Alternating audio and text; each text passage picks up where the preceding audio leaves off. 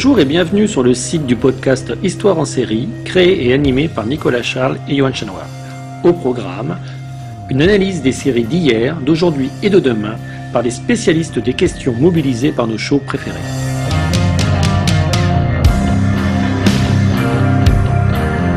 Histoire en série, c'est le podcast qui met en relation histoire, sciences humaines et séries.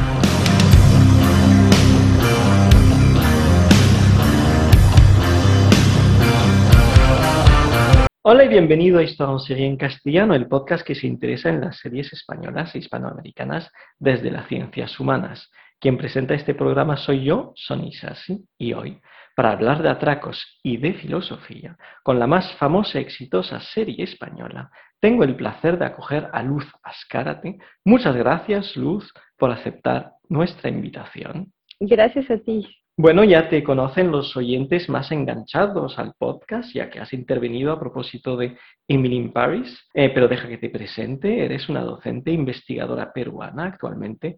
Estás trabajando como ATER en la Universidad de Franche-Comté. Eres doctora en Filosofía y Ciencias Sociales por la UHESS. Y en tu investigación te interesas en fenomenología, hermenéutica y filosofía social. Entre tus publicaciones se puede citar el libro que le dedicaste al filósofo francés Paul Ricoeur, Imaginer selon Paul Ricoeur, y también tres poemarios que has escrito, dos de ellos en castellano. Todas las referencias aparecen, por supuesto, en la página de internet de Histoire en Série.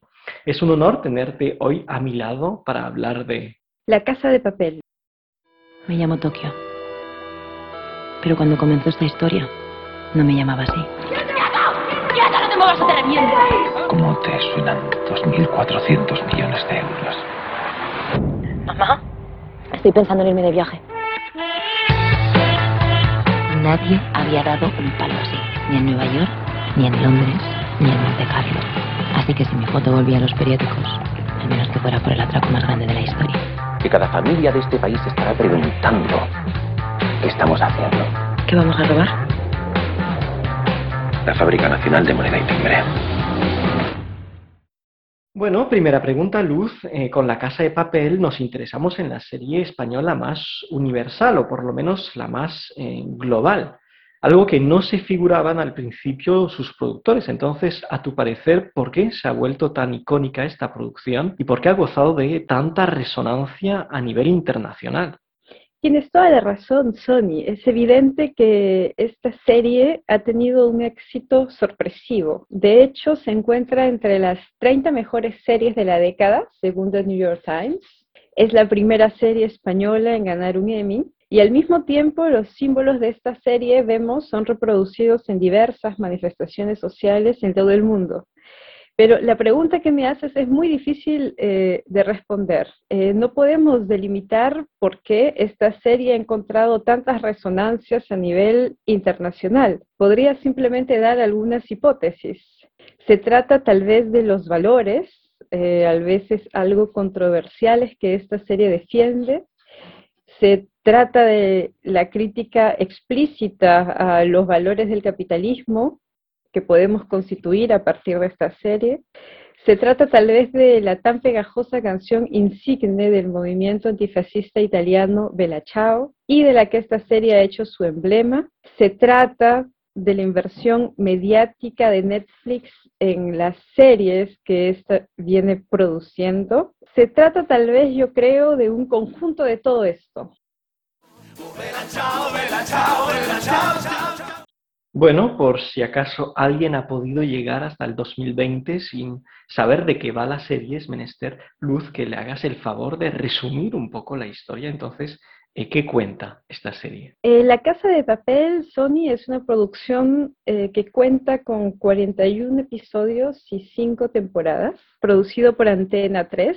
Ha sido creada por Alex Pina, y fue retomada por Netflix a fines del año 2017 bajo la coproducción de Javier Gómez Santander. La serie cuenta la historia de una banda de atracadores de bancos dirigida por el personaje llamado El Profesor, cuyo rol es interpretado por el actor Álvaro Monte. El profesor, que es el personaje principal, es un intelectual millonario, hijo y hermano de atracadores de bancos. Los lugares asaltados por esta banda son la Fábrica Nacional de Moneda y Timbre, las dos primeras temporadas, y el Banco de España, las tres últimas temporadas. La preparación que se necesita para cada atraco es de alrededor eh, de cinco meses eh, para que veas la especialización por la que pasan eh, los integrantes de, este grupo de atracadores. Los miembros de, de, esta banda, a excepción del profesor, toman apodos de distintas ciudades del mundo. La puesta en práctica de cada asalto requiere las habilidades conjuntas de todos los miembros y es el profesor quien se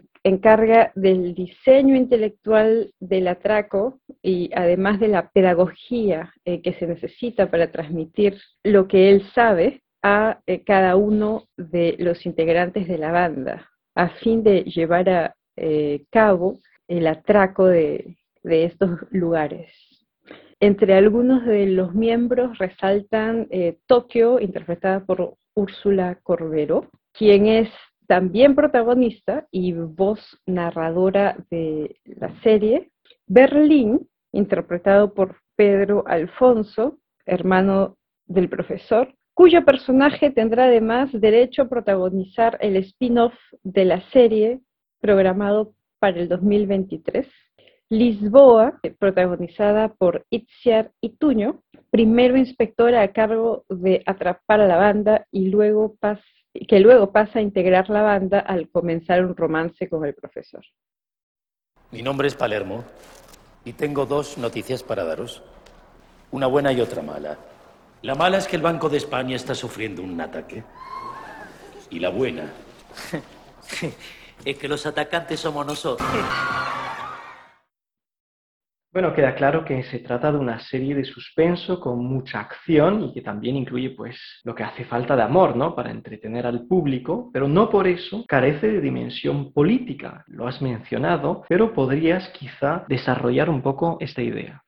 Tienes toda la razón. El aspecto ideológico eh, político más importante eh, que resalta en la puesta en escena de estos atracos es la apuesta de la banda por realizar un proyecto revolucionario, un proyecto de resistencia política frente al auge de los valores del capitalismo neoliberal que permite la acumulación de la riqueza solo para unos cuantos. Los miembros de la banda representan diversas formas de exclusión, pertenecen a grupos, a grupos humanos muy pobres, a grupos humanos inmigrantes, grupos humanos que carecen de capital simbólico y cultural. Algunas son mujeres víctimas de violencias conyugales. El asalto, la realización del asalto y el éxito del asalto supone la reivindicación de estos personajes y además la posibilidad de libertad para ellos.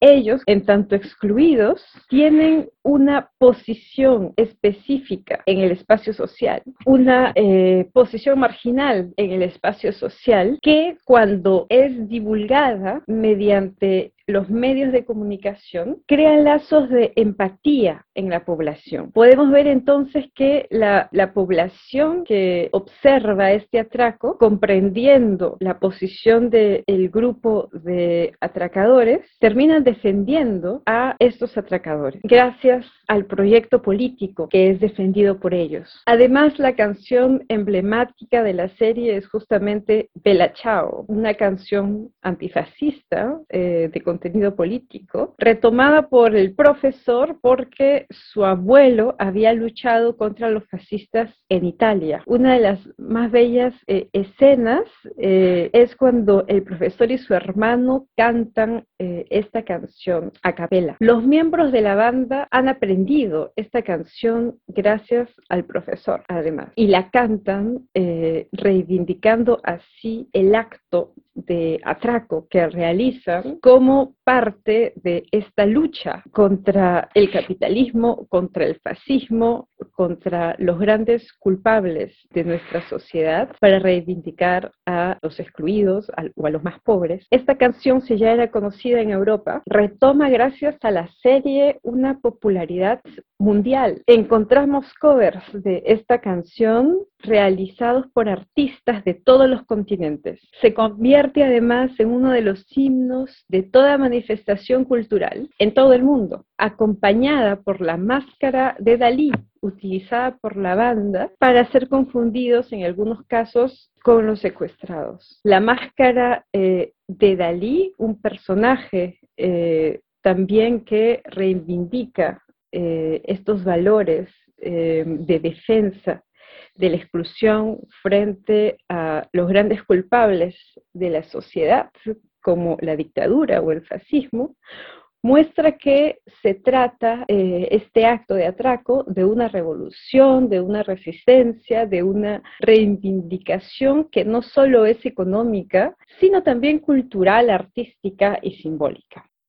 Sí, pareciera que muchos manifestantes y muchos televidentes vieron en los atracadores a unos héroes, lo que puede resultar paradójico, ya que es común considerar pues que los criminales forman parte más bien de los villanos, no suelen ser los malos de la película. Entonces, eh, me dijo aquí a la filósofa que eres, eh, pueden ser unos forajidos, unos ladrones, personajes positivos a nivel ético yo estoy convencida eh, de que sí, eh, Sony, estoy convencida de que estos personajes defienden un tipo de ética que es una ética sólida, constituida por ciertos valores sólidos. Es una ética, en efecto, como bien mencionas, una ética que podríamos calificar de controversial o paradójica, ya que finalmente nos lleva a justificar actos inmorales o actos calificados habitualmente de inmorales como los de secuestrar o de robar eh, de forma organizada, porque hay un bien eh, que se impone detrás de estos actos y que termina justificando estos actos habitualmente calificados de inmorales. Eh, para comprender esto, me gustaría introducir aquí el pensamiento de una filósofa contemporánea alemana, Rael Jegin. Según esta filósofa, podemos identificar bases normativas en toda forma de vida. Si comprendemos una forma de vida simplemente como modos de resolver problemas en un grupo de agentes. En esta banda muy particular encontramos en efecto una base normativa específica y coherente, una base eh, normativa que les permite justificar el hecho de secuestrar o de robar porque se solucionan así ciertos problemas problemas comunes entre los agentes de esta banda. Creemos que esta base normativa, de las que se desprenden valores éticos específicos, puede comprenderse en el sentido en el que Pekka Himanen habla de la ética hacker. Según eh, Pekka Himanen, filósofo muy conocido hoy en día, la ética hacker debe comprenderse como una ética opuesta a la ética protestante o puritana en la que se basarían los valores del capitalismo, desarrollado de este modo vertiginoso gracias al auge de esta ética. Y en verdad, el filósofo, el teórico que estableció la relación entre la ética protestante y el capitalismo fue Max Weber. Eh, según Max Weber, los valores como la idolatría del trabajo y el sacrificio, la riqueza acumulada hereditaria, eh, la preocupación por el futuro económico en detrimento de la búsqueda del placer, son valores que el capitalismo eh, hereda de la ética protestante. Es decir, como en esta ética protestante o puritana debemos trabajar simplemente por trabajar y no tanto preocuparnos por el placer de la vida, eh, cree Max Weber que es una ética que ha permitido al capitalismo desarrollarse como tal. Por lo que vemos hoy en día, muchas personas que trabajan, que dan su vida al trabajo eh, cada día sin disfrutar eh, de los placeres de la vida. Pekka Jimanen afirma que la ética hacker, contrariamente a esta ética em, protestante o capitalista, defiende hoy que el fundamento de la vida es el aquí y el ahora, que la libertad de los individuos es algo que debe ser defendido frente al trabajo, el cual debe ser un elemento más de nuestra vida que no absorbe nuestra vida. Es decir, el trabajo debe estar para Pekka Jimanen delimitado en un espacio eh, de nuestra vida, pero no debemos dar toda nuestra vida al trabajo. Debemos, por el contrario, respetar nuestros espacios de placer, respetar nuestra felicidad. Más allá de buscar eh, fama o acumulación de riqueza, el hacker busca crear espacios de emancipación social, probando que la informática puede ser una forma legítima de buscar respuestas alternativas de vida en esta era capitalista. Y el hacking es un elemento importantísimo en esta serie. Ya vemos que es la informática la que permite a esta banda lograr exitosamente los atracos, porque se hackean los sistemas de seguridad de los lugares a hackear. Y además, la comunicación eh, al interior del grupo es asegurada también gracias a el hackeo eh, de, de los medios. Lo mismo pasa con la comunicación que se establece entre los miembros del grupo de los atracadores y la población en general, puesto que los atracadores hackean los medios de comunicación para poder transmitir mensajes a la población en general. Finalmente, hay un constante hackeo al sistema policial eh, que les permite transmitir mensajes al anterior al interior del sistema policial, de transmitir mensajes al sistema policial mismo, de ponerlo en jaque. Más allá eh, del medio, es la ética hacker que reivindica la vida de estos excluidos frente al sistema capitalista. Y esto nos muestra o nos da elementos preciosos para comprender la estructura normativa de este grupo y eh, nos permite porque podemos comprender sus actos, justificarlos y además eh, empatizar. Claro, y esto tiene que ver también, creo, con el elenco, ¿no? Mejor dicho, con la identidad de los personajes. Lo que quiero decir es que tratándose de un subgénero tan masculino de ordinario, el de las películas de atraco, incluir a tantos personajes femeninos no es para nada una elección baladí, sobre todo cuando se pone en escena el poderío o el empoderamiento de estos personajes femeninos. Pero tampoco sé si esto es suficiente como para atreverse a tildar la serie de feminista. Eh, ¿Tú qué dirías? Tienes toda la razón, Sonia, es una pregunta muy compleja.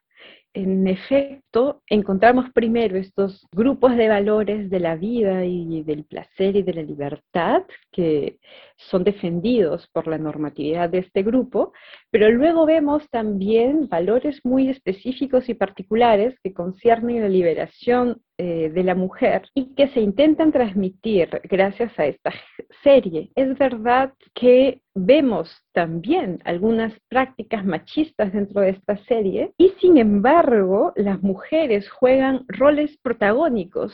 Vemos em, Tokio, que es la narradora, como lo dijimos al inicio, vemos mujeres que logran ser emancipadas de situaciones de dominación, como es el caso de Estocolmo, quien encuentra la liberación de la dominación de un hombre, Arturo, que la obliga a ser amante y no reconoce en principio a su hijo, convirtiéndose ella misma en una atracadora se enamora eh, de Denver, uno de los asaltantes, y con Denver encuentra un amor que la respeta, a diferencia de este amor que, tiene con, que tenía con Arturo, este amor eh, machista y tóxico. Encontramos además una frase que ha encontrado resonancias en jóvenes y adolescentes de todo el mundo hoy, que es la frase de soy la puta ama, que lo encontramos replicado en todos los medios sociales. Esta frase soy la puta ama es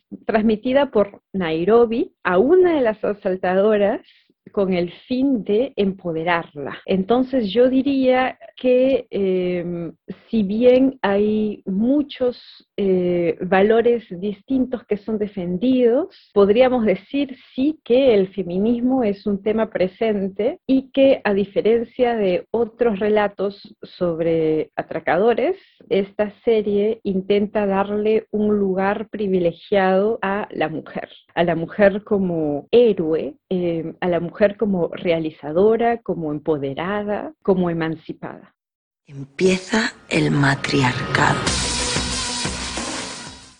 Bueno, hemos hablado de la ética hacker y del feminismo, pero estas dos opciones, digamos, éticas, tampoco agotan los principios filosóficos que rigen el comportamiento de los integrantes de la banda. Me refiero, por ejemplo, a un personaje como el de Berlín, que sigue una lógica totalmente distinta, ¿verdad?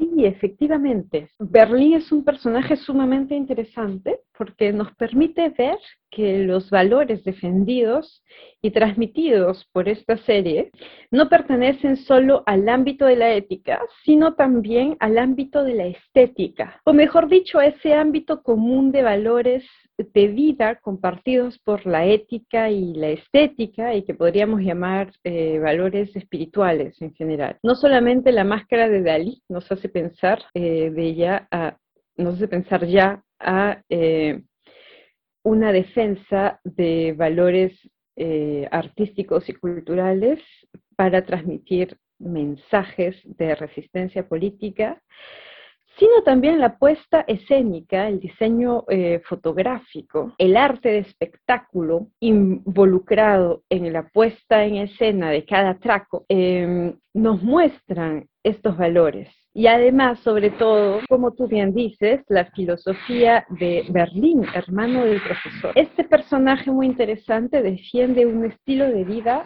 altamente hedonístico, podríamos decir que para Berlín eh, no cuenta simplemente ser feliz y libre, sino que la manera en cómo somos felices y libres debe ser bella. Y la belleza para él está directamente ligada al placer. Su apuesta por el placer no responde pues únicamente a placeres de la carne, sino a los altos placeres del espíritu. Es un apasionado por los museos, la música, la cultura gastronómica, la alta cultura en general. Y esto em, hace que cada aspecto de su vida busque ser una muestra artística, lo que es acentuado por el hecho de que sufre una enfermedad mortal que diríamos lo obliga a vivir cada escena de su vida como si fuera la última. En las últimas temporadas, la aparición de su hijo y la relación que se elabora entre ellos nos hacen comprender un poco más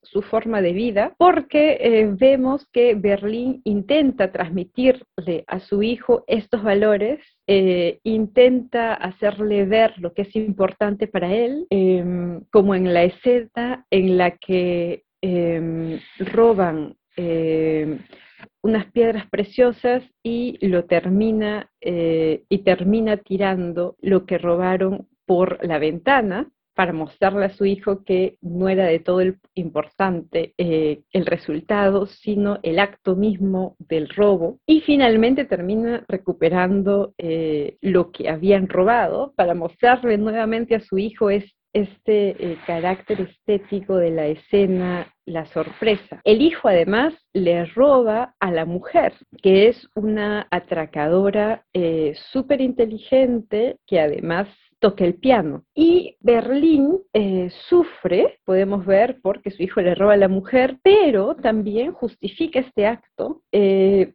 porque lo termina reconociendo a, a, él no solamente como su hijo genético, sino también como su hijo espiritual, por haber impuesto finalmente el placer y la felicidad y haberse decidido el hijo a robarle a la mujer. En el fondo toda la familia, creo yo, incluyendo al profesor, colocan los valores del placer y de la vida por sobre encima de los valores de lo útil, lo cual nos hace pensar en la jerarquía de valores invertida que Max Scheller critica en la sociedad capitalista. Según Max Scheller, en una jerarquía eh, sana de valores, tenemos em, los valores de lo útil que se encuentran subordinados a los valores eh, del placer, subordinados a su vez a los valores eh, de la cultura. Y los valores em, de la vida se encuentran entre los valores de placer y los valores de la cultura. Según Max Scheller, con la aparición de la burguesía en la sociedad capitalista, estos valores se han invertido y entonces preferimos hoy en día lo útil al placer, el trabajo a la vida. Diríamos que em, en este sentido, Berlín, el profesor y el hijo de Berlín son lo que Scheller llamaría personajes distinguidos, personajes que tienen un orden de valores sano, eh, no invertido, como es em, la regla en esta sociedad capitalista. Ya que estamos llegando al final del programa, no sé si quieres añadir algunas palabras de, conclusión, tal vez para explicarnos por qué has querido hablar de esta serie especialmente. Claro, eh, Sony, me parece que esta serie muestra eh, de manera paradójica el lugar de Netflix en la sociedad hoy en día. De un lado, podemos decir que Netflix representa el debilitamiento de la producción independiente y de la cultura del cinematógrafo, por lo que eh, muchos em, cineastas hoy en día, pero también muchas personas que se dedican al ámbito de la imagen en general, critican este tipo eh, de producciones realizadas por Netflix, puesto que debilitan otros espacios de nuestra cultura mediática. Sin embargo, el hecho de que Netflix apueste a veces por series que no tendrían el alcance internacional por ellas mismas, como es el caso de La Casa de Papel,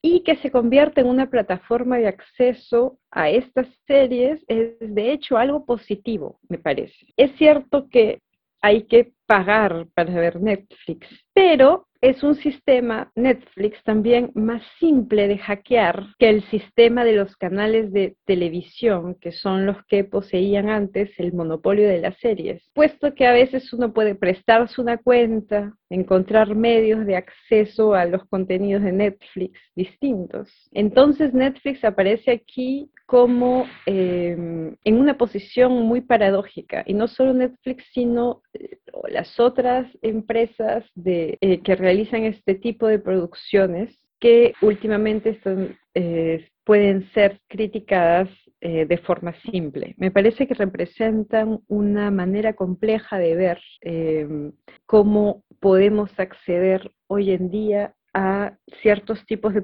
producciones y las diferencias que hay también entre los grupos humanos que pueden acceder a ellos. En todo caso, nos permite pensar en este tema que es ya importante. La Casa de Papel eh, es una serie que nos transmite mensajes críticos y a la vez esperanzadores para aquellos que no creen en las soluciones del capitalismo, para aquellos que están cansados de las soluciones del capitalismo. Al final, los atracos se realizan, la banda eh, gana, nos transmite entonces un mensaje de esperanza se trata, creo yo, de una heterotopía en Netflix, en el sentido de Foucault, una especie de ruptura real, no simplemente utópica, imaginada, sino real, una ruptura real del espacio social que facilita el pensamiento subversivo y crítico, que facilita la crítica eh, al capitalismo. Pareciera que Netflix, producto del capitalismo, sin darse cuenta, hace posible la creación y el acceso a esta heterotopía que nos permite criticar el capitalismo. Y es por esto que me parece que vale la pena ver esta serie y reflexionar con ella. Pues te agradezco, Luz. Eh, se trataba de adoptar otro enfoque para hablar de una serie que a veces, con cierto desprecio, eh, se tacha de comercial y al contrario, has sabido ayudarnos a percibir todo lo que está en juego, especialmente eh, a nivel filosófico, así que gracias. Muchas gracias a ti, Sony. Bueno, normalmente aquí termina el programa, pero quisiera añadir rápido tres comentarios a propósito de aspectos más históricos que tienen que ver específicamente con el contexto español. Profesor, soy Nairobi. Berlín no está en condiciones, así que a partir de ahora estoy al mando yo. Bueno, primero quisiera resaltar que el plan de los atracadores, aquí me refiero a la primera temporada, está directa y explícitamente vinculado con el contexto de la crisis financiera que azotó España en 2008, ya que para los atracadores se trata de tomar la fábrica de monedas y timbres, pero no para robar sus reservas, sino para imprimir billetes, es decir, inspirarse en lo que hizo el Banco Central Europeo para contrarrestar los efectos de la crisis de las hipotecas basura, también conocidas como subprime. Y así se lo explica el propio profesor a la inspectora Murillo. Pero esto que estamos haciendo nosotros sí que te parece bien si lo hace otra gente. En el año 2011, el Banco Central Europeo creó de la nada 171 mil millones de euros de la nada. Igual que estamos haciendo nosotros. ¿Sabes a dónde fue a parar todo ese dinero? A los bancos. Directamente de la fábrica a los más ricos. Dijo alguien que el Banco Central Europeo fuera un ladrón. Inyección de liquidez, lo llamaron. Y lo sacaron de la nada, Raquel. De la nada.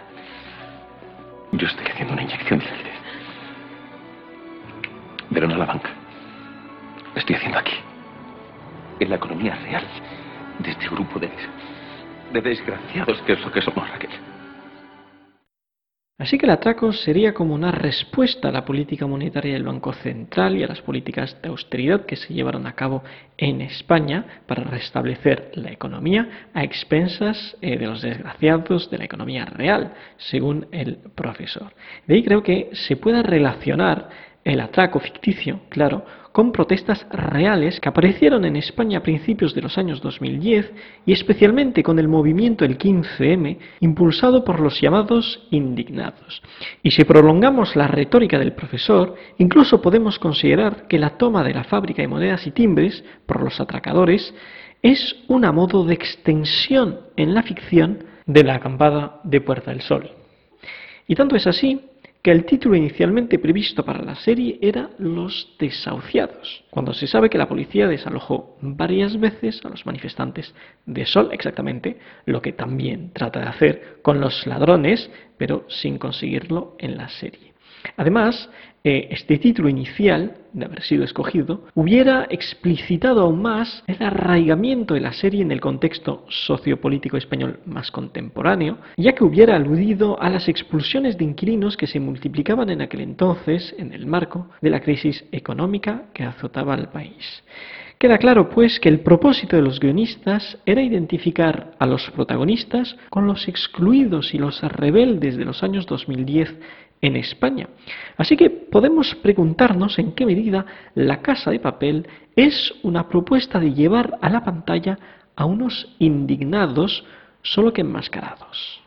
Otro elemento genuinamente español que aparece en la serie es el tema de la picaresca. Por ejemplo, en los últimos episodios de la quinta temporada, el plan de los atracadores para no devolver el oro que han robado consiste en sustituir el oro de las reservas del Banco Nacional por latón pintado. Así, siempre y cuando se engañe al resto del mundo, nadie perdería. El Estado podría vanagloriarse de haber recuperado sus reservas, mientras los ladrones gozarían del oro de verdad. Bueno, esto sería posible porque el Estado no pretende usar nunca este oro para comprar de verdad, sino que lo necesita para poder ostentarlo como una garantía de solvencia.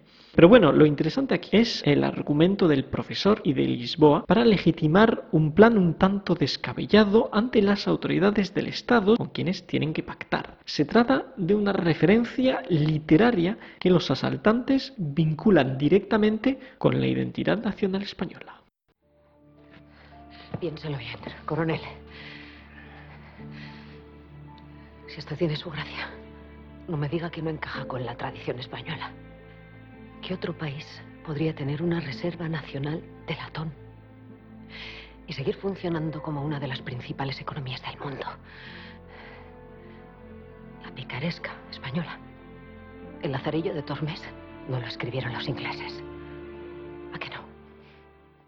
Bueno, sin comentar la dimensión cómica de esta escena pseudopatriótica, cabe tal vez recordar que la picaresca es un género de la narrativa del siglo de oro, es decir, de los siglos XVI y XVII. Se trata de un género cuyas obras más famosas, además de La vida en la serie de Tormes ya mencionada, son probablemente El Buscón de Francisco de Quevedo y Guzmán de Alfarache de Mateo Alemán. Lo que básicamente hay que saber para entender la referencia de la serie es que el código de conducta de los protagonistas de estas novelas radica en una ética de la supervivencia. Una ética que funciona como una moralidad alternativa para los más menesterosos.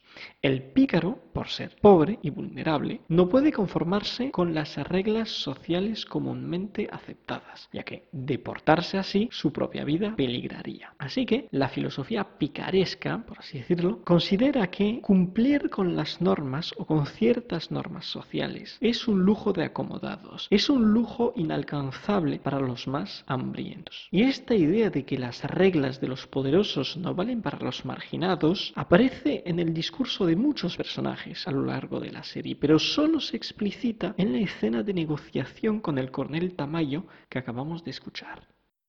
Luego, cabe destacar que el segundo capítulo de la tercera temporada trae a la memoria del público español uno de los episodios más turbios de la historia política reciente del país. En efecto, en este capítulo, en una escena memorable que se verifica en Gran Vía, el profesor se dirige directamente a los ciudadanos madrileños. Este mensaje es para todos los que sentís esta máscara como un símbolo de resistencia. Os necesitamos. El Estado nos ha declarado la guerra, una guerra sucia.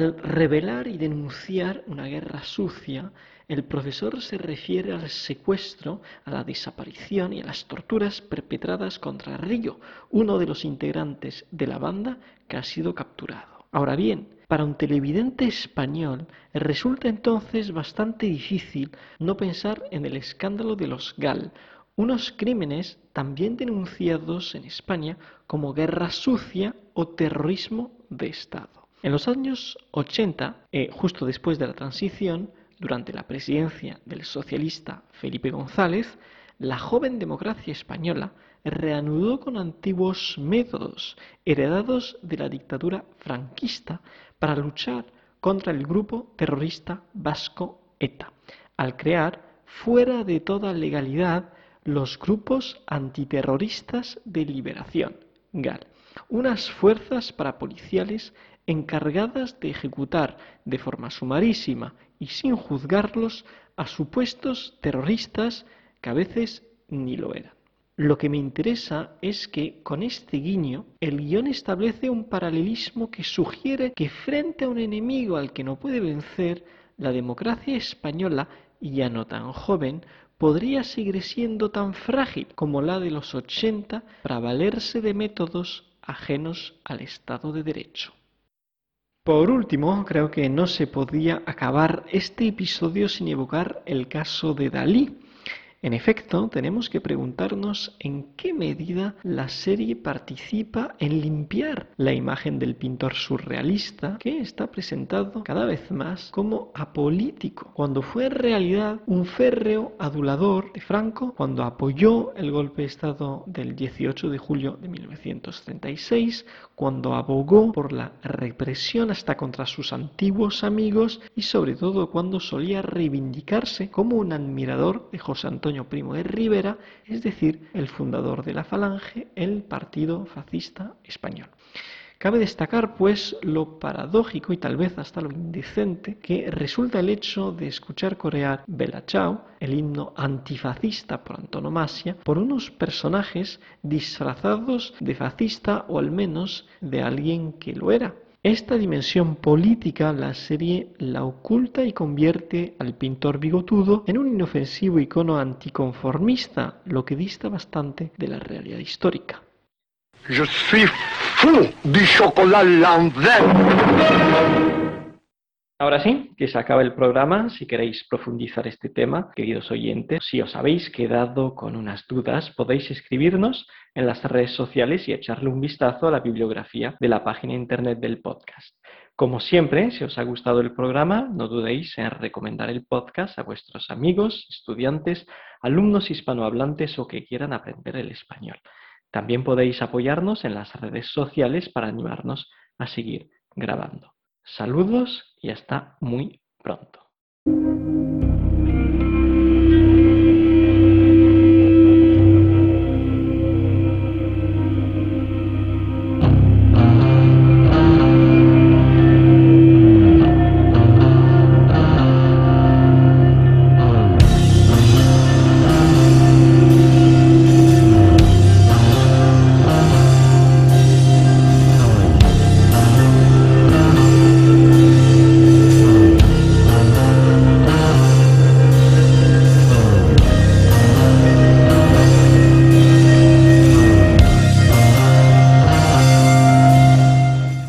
Retrouvez-nous sur Twitter, at Histoire en série, pour connaître le programme à venir, ainsi que des conseils bibliographiques.